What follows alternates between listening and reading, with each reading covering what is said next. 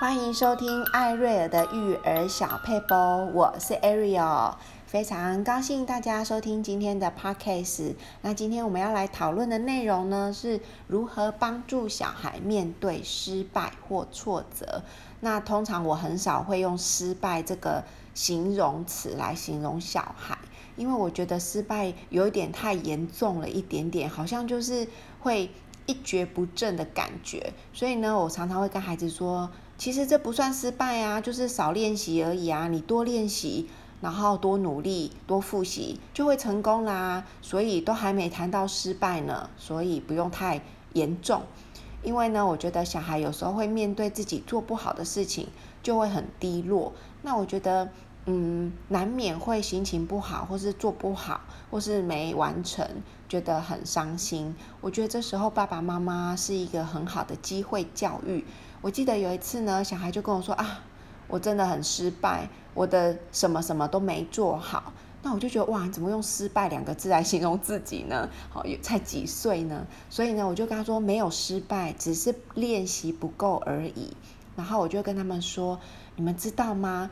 想要成功，想要变成你们想要成为那个样子的人，有一个方法哦。你们知道什么方法吗？他们就说哇，什么方法是可以？是可以变成功、变厉害呢？好，我就跟他们说，就是多练习。每一件事情，你只要想把它做好，你就告诉自己，没有什么诀窍，就是多练习。念书也是多练习，多看几遍，多写，多写一下那个测验卷，你就会很熟悉了，就会考好了。那古文背不起来呢，就是一样，多背几次，多念几次，念十次背不起来，我们就念五十次啊，就可以把它背起来了。弹钢琴跟拉小提琴也是啊，怎么拉都很难听，像杀猪。可是多练习就可以像老师一样拉出优美的曲子。弹钢琴怎么弹都不像一个曲子，一直弹错，就是多练习。所以呢，我就会在他们。还小的时候呢，提醒他们每一件事情都是透过练习而变厉害的。我就会说，像妈妈也是啊，妈妈以前煮饭呢，怎么煮？要不然就是太硬，不然就是太软烂，很难煮得很好吃。后来呢，我就去问我的妈妈，怎么样把饭煮得好吃、Q 弹呢？哇！跟去请教别人，或是呢多练习几次，哇，我就发现我现在闭着眼睛呢都可以把饭煮得很好吃，所以就成功啦，不是吗？所以我就跟孩子说，不要这么快就觉得失败，就是多练习就会成功了。那我也会跟他们说，小 baby 在学走路的时候啊，你们小时候多厉害呀，也不会想失败不失败。就是跌倒再站起来，跌倒再站起来，就学会走路啦。所以只要站起来的次数比跌倒多一次，你就成功了呢。好，再讲一次哦，你只要站起来的次数比跌倒多一次，哇，你就成功了。所以呢，每次遇到失败或是没做好或是做不好的时候，就告诉自己再做一次。我再试一次，我再努力练习一下下，哇，你就会发现自己一直在进步的路上了。那成功就是迟早的事了。好，我还记得呢，嗯，前前呃上礼拜我儿子的社会这学期第一次考社会，哇，社会真的变难了。然后我就发现他，我没有帮他复习，他自己复习就考得很不好。印象中大概就是六七十分这种恐怖的分数，好，他就错很多。他说：“妈咪，现在社会真的很难，而且呢，我已经有复习了，我有看了，我也写测验卷了，我还是考很烂，就很很沮丧。”我就跟他说：“没关系，那下次我们一起来复习，我们来看看怎么让分数变好。”所以这一次第二次考试，我们就一起复习，然后我就发现呢。哇，真的变得有点难，已经不是你用平常的 common sense 就可以回答的内容了。好，那举例，它就是有很多，比如说妈祖啦，什么三山国王是从呃广东来的，那什么什么什么有一些神明是从哪里来的，要记住这些呃文化的背景怎么演变而来的。那这些东西可能他平常不是很熟悉，所以呢，他就真的必须理解之后要把它背下来。然后我就跟他一起来复习社会，就发现哇，有些确实是要记下来的。然后呢，刚好老师有发一个，就是把课文印出来，然后挖填空，然后你把填空写上去，哇，简直就是要把整个课文记下来。我就觉得诶，蛮好的，我就跟他说好，那我们把这个作业写完之后，我就好好来考你一下中间的空格。那有些他真的是背不起来，就是哎呀，搞混了，搞混了，到底是广广东还是福建？三山国王到底是从广东还是福建来的？妈祖到底是从哪里来的？好。